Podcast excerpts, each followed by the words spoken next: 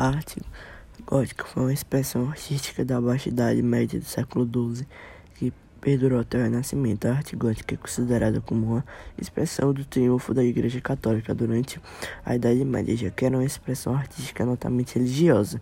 No estilo gótico, as estruturas da construção são mais leves, formadas por vãos mais amplos, cujo objetivo é conseguir uma maior luminosidade no interior das edificações, auxiliada pela utilização, a utilização de janelas delicadamente trabalhadas e vitrais em forma de roçan.